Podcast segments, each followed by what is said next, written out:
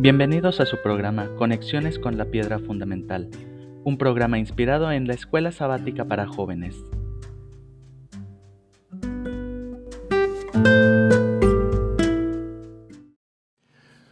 Hola mi Crisito y todos mis nietecitos, aquí su titón listo para comentar la lección número 6 de Cornerstone Connections eh, estamos en el primer trimestre de 2021 en una lección que se titula de manera general Se hizo hombre. La lección 6 habla del desarrollo de Jesús, su crecimiento, su niñez, su adolescencia, la visita eh, de Pascua y los días de conflicto que vivió. El versículo está en Lucas 2, 52 y dice Jesús siguió creciendo en sabiduría, y en estatura, y cada vez más gozaba del favor de Dios y de toda la gente. Jesús no ignoraba su relación con sus padres terrenales. Volvió a casa con ellos y los ayudó en su vida de trabajo. Ocultó en su corazón el misterio de su misión, esperando sumiso el momento señalado en que debía emprender su misión. Durante 18 años cumplió sus deberes de hijo, de hermano, de amigo y ciudadano. En Lucas 2, 39 al 51 se habla del niño Jesús en el templo. Los padres de Jesús subían todos los años a Jerusalén para la Pascua. Y cuando cumplió 12 años, fueron allá según la costumbre.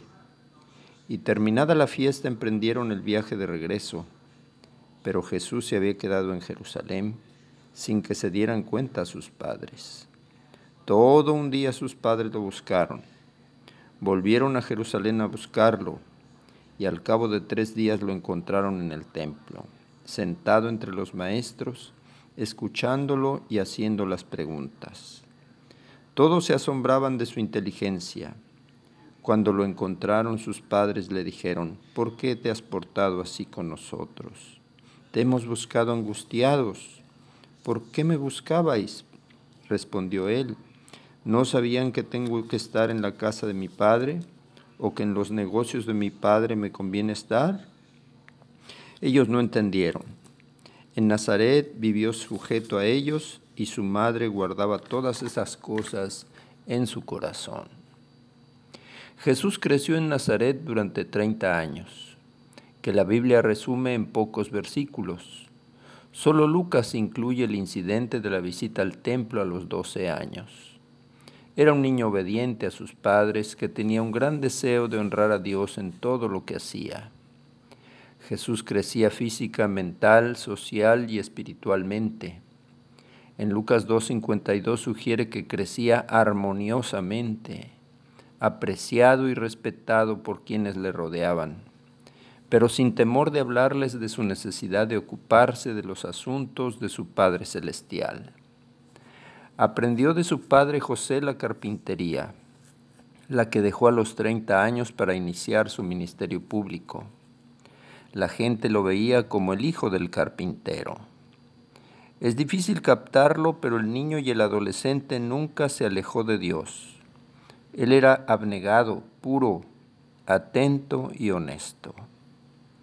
A la edad de 12 años él estaba tan familiarizado con la ley de Dios, tanto en teoría como en práctica, que él podía intercambiar ideas con los maestros de Israel. La niñez y la adolescencia de Jesús nos muestran que nosotros podemos obtener sabiduría a través del estudio de las Sagradas Escrituras y con la guía del Espíritu Santo en cualquier edad.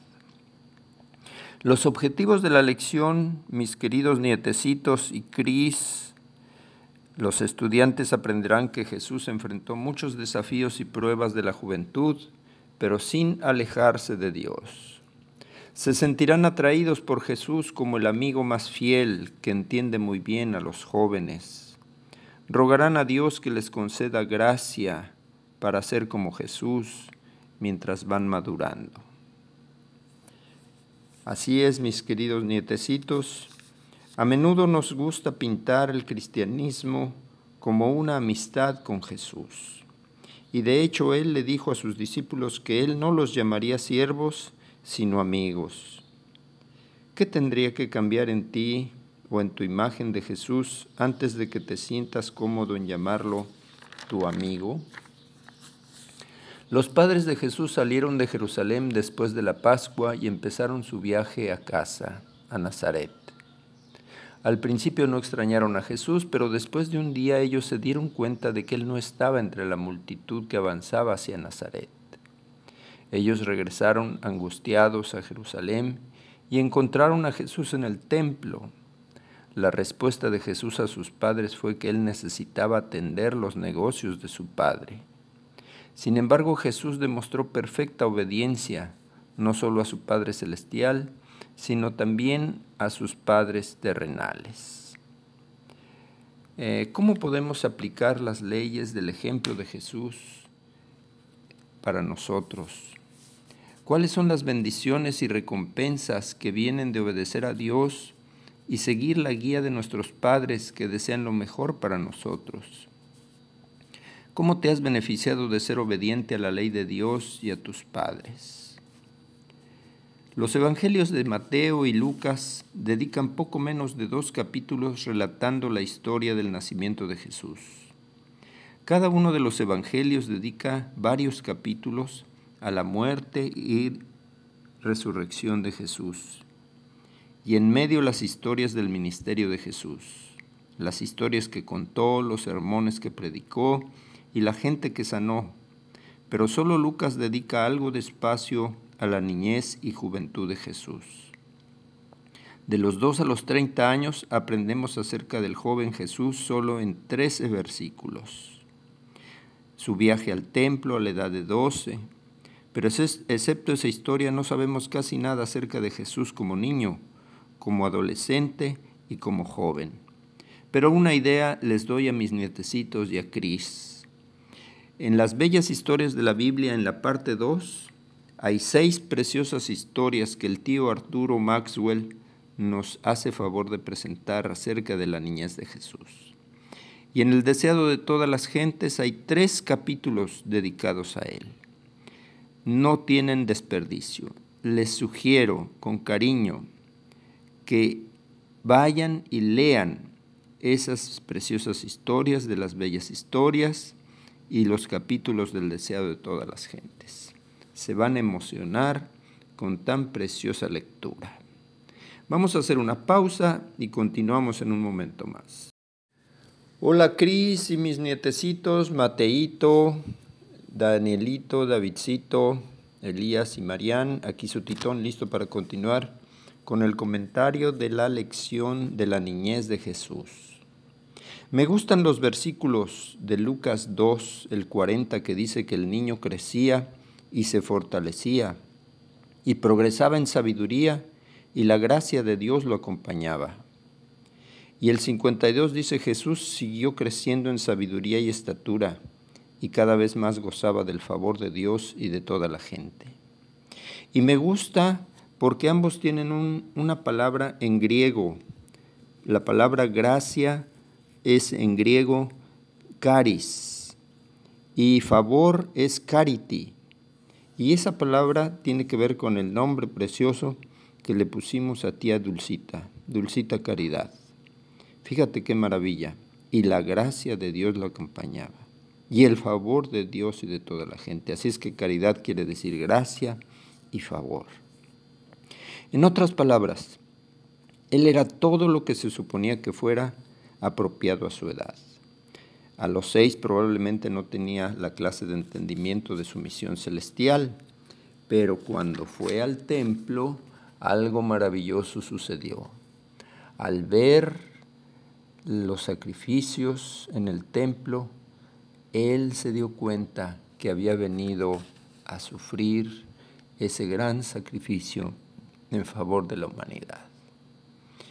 Esta historia tiene un mensaje muy grande para nosotros tiene lecciones maravillosas. Y nosotros podemos seguir el ejemplo de Jesús como niño y como joven. Dice el deseado de todas las gentes, por la negligencia de un día perdieron de vista al Salvador, pero el hallarle les costó tres días de ansiosa búsqueda. Y así puede ser con nosotros, por la conversación ociosa, la maledicencia y el descuido de la oración y del estudio de la palabra, podemos en un día perder la presencia del Salvador y pueden requerirse muchos días de pesarosa búsqueda para hallarle y recobrar la paz que habíamos perdido. Y el tío Arturo en el séptimo tomo de las bellas historias en la página 84 dice, estudiar la palabra de Dios y orar es estar todavía en los negocios de mi Padre, los más importantes negocios del mundo. Mientras aprendamos más acerca de la palabra de Dios, ganaremos sabiduría para la obra que Él desea que hagamos. Cada joven atraviesa un periodo de distanciamiento de sus padres y estableciendo su independencia. Esta es una de las tareas del desarrollo normal de la adolescencia. De acuerdo con la Biblia, Jesús no era rebelde ni difícil. En cierta forma es normal para los padres preocuparse cuando ven los rasgos de la eh, que empieza la independencia de los hijos. Pero Jesús tenía la habilidad de crecer al joven adulto que estaba destinado a ser sin tener que crear conflictos con sus padres. María y José estaban siempre conscientes de que Jesús era un niño especial, diferente de cualquier otro ser humano. Ellos lo educaron para ser respetuoso y obediente. Jesús tuvo una familia humana normal, con las tensiones habituales y los conflictos entre hermanos. Él creció con hermanos y hermanas mayores que tuvieron que haber parecido menos que ideales en comparación con su hermano. Jesús nos llamaba la atención sobre sí mismo y siempre trataba a sus hermanos con amabilidad y justicia. Mis queridos nietecitos, ¿cómo podemos usar a Jesús como nuestro ejemplo para cómo vivir como adolescente? Mientras nos asociamos unos con otros podemos ser una bendición mutua si pertenecemos a Cristo, nuestros pensamientos más dulces se referirán a Él. Nos deleitaremos en hablar de Él y, nuestro, y, mientras hablemos unos a otros de su amor, nuestros corazones serán enternecidos por las influencias divinas. El niño Jesús en el templo descubrió quién era y cuál era su misión.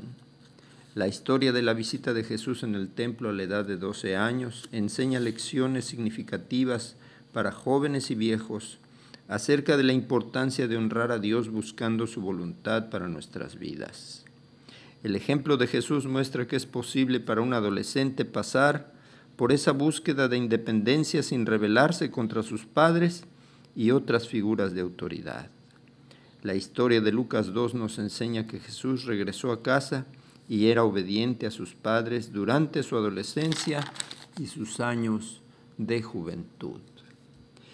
Me gusta también los versículos de Hebreos 4:15, donde dice que tenemos un sumo sacerdote que puede compadecerse de nosotros, porque fue tentado en todo como nosotros, pero venció y nunca se alejó de Dios.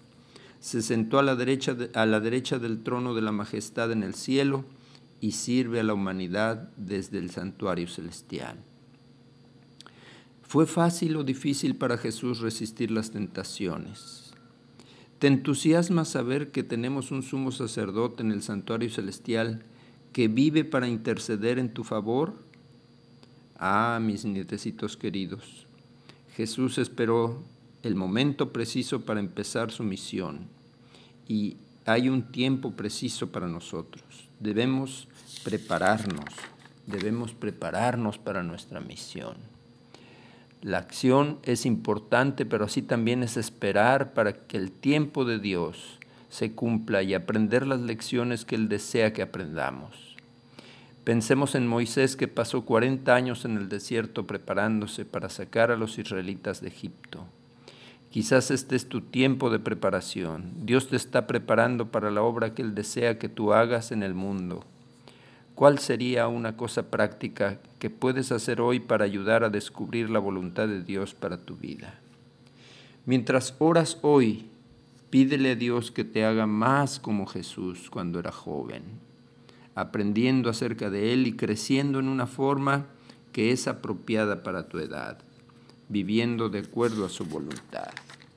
Oremos, mis queridos nietecitos. Gracias, Señor, por la niñez y juventud de Cristo. Ayúdame a crecer en estatura, en edad y en gracia para con Dios y los hombres.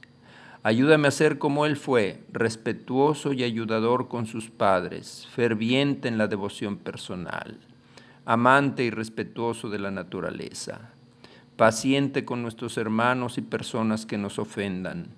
Ayúdanos a vivir para beneficiar a otros. Ayúdame a descubrir la misión de nuestra vida, así como Jesús la descubrió en el templo. Ayúdame a no perderte de vista ni un momento para no sufrir el sufrimiento de la pérdida Ayúdame a dedicar una hora diaria para reflexionar en tu vida. Ayúdame a ser felices a mis padres con actitudes positivas. Ayúdame a ser de Jesús mi ejemplo de vida. Señor, yo quiero ser como tú fuiste. Que así sea. Bendiciones para mis nietecitos. Amén. Hola mis nietecitos queridos, aquí su titón para presentarles esta poesía hermosa. Hay un antiguo himno que dice, imitar a Jesús ha de ser mi afán. Si el deseo de cada fiel creyente es imitar a Jesús, pero para lograrlo debemos contemplarle cada día y así aprender de él. Jesús dijo, Aprended de mí que soy manso y humilde de corazón. Meditemos en este poema. Quiero vivir, Señor, de tal manera que mis acciones no te pongan triste. Quiero servirte a ti la vida entera. Señor, yo quiero ser como tú fuiste. Quiero imitar tu vida de servicio en la misma forma que tú lo hiciste. Aunque ha de costarme sacrificio, Señor, yo quiero ser como tú fuiste. Quiero dar a tu nombre siempre gloria, porque por mis pecados tú moriste mientras dure aquí mi trayectoria, Señor, yo quiero ser como tú fuiste. Quiero subir la cuesta del Calvario, subir por ella como tú subiste. Quiero hacer de mi vida tu santuario. Yo quiero ser como tú fuiste. Quiero vivir, Señor, para agradarte, sin traicionar la fe que tú nos diste. Quiero vivir solo para amarte, Señor. Yo quiero ser como tú fuiste. Quiero en mi vida reflejar tu vida hasta que tú regreses como prometiste. Quiero estar listo para tu venida, Señor. Yo quiero ser como tú fuiste. Amén.